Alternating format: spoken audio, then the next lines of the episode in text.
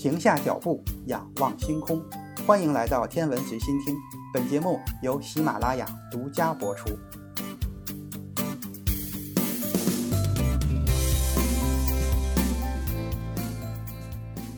二零二一年的二月二十四日，就是今天早晨六点二十九分，中国首次火星探测任务“天问一号”探测器成功实施了第三次进火制动。进入近火点二百八十千米、远火点五点九万千米、周期是两个火星日的火星停泊轨道，探测器将在停泊轨道上运行大约三个月。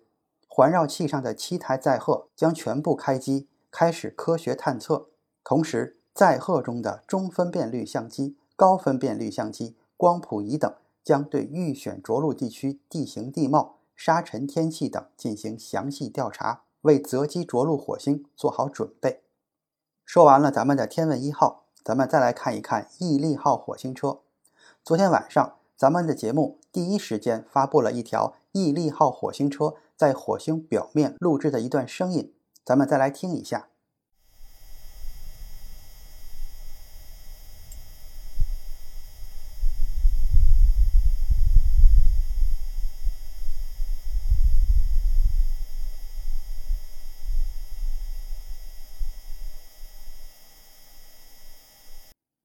有的听友说，这个声音听起来像电磁噪声，或者是机器运转的声音。那么下边咱们再来听一听，把背景噪声过滤掉之后的声音是个什么样子的。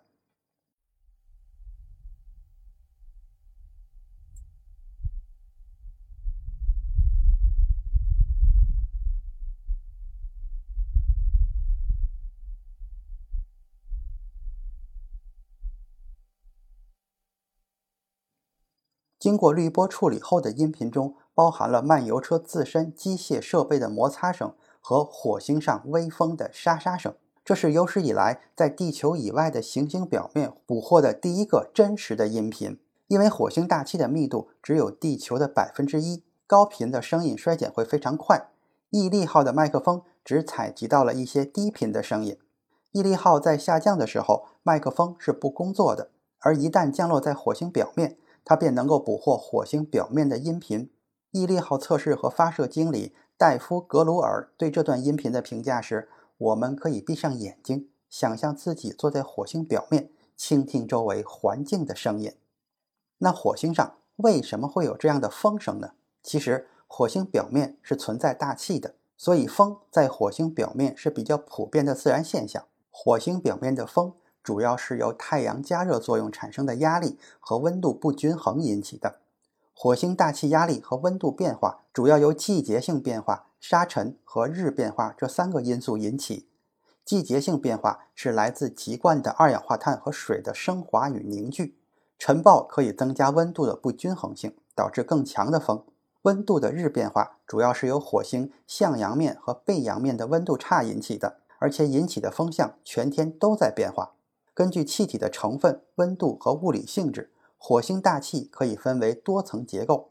火星大气中多样的热源驱动了大气的运动。刚才也说了，太阳加热是大气循环最重要的驱动源，主要通过大气层内对可见光波长光子的吸收来实现。火星表面和大气尘埃粒子吸收可见光能量之后，通常以红外线形式再次对外辐射，这也进一步加热了大气。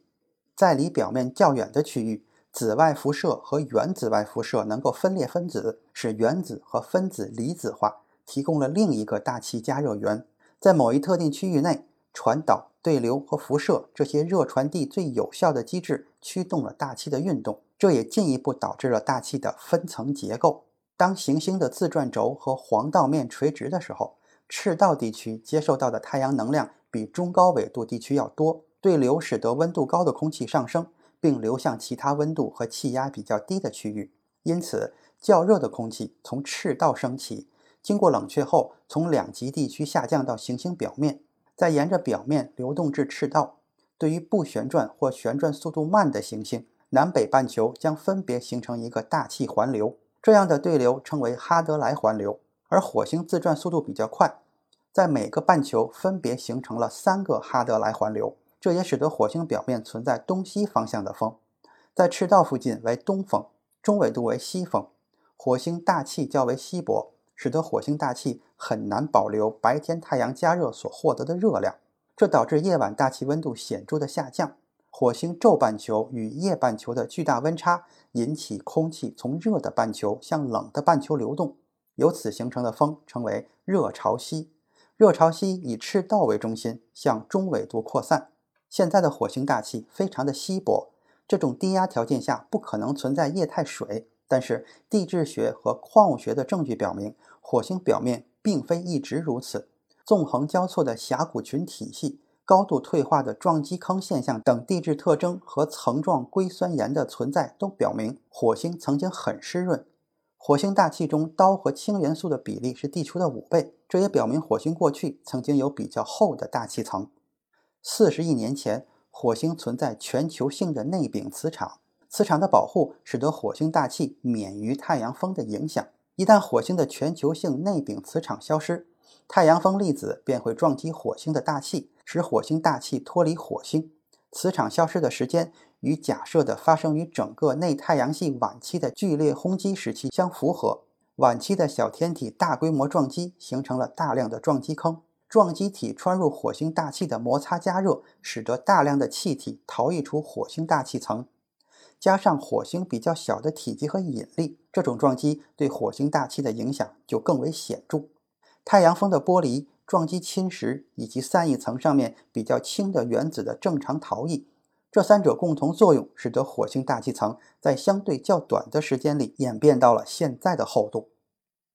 好了，关于火星大气运动和演化，咱们就说这么多。今天的天文随心听就是这些，咱们下次再见。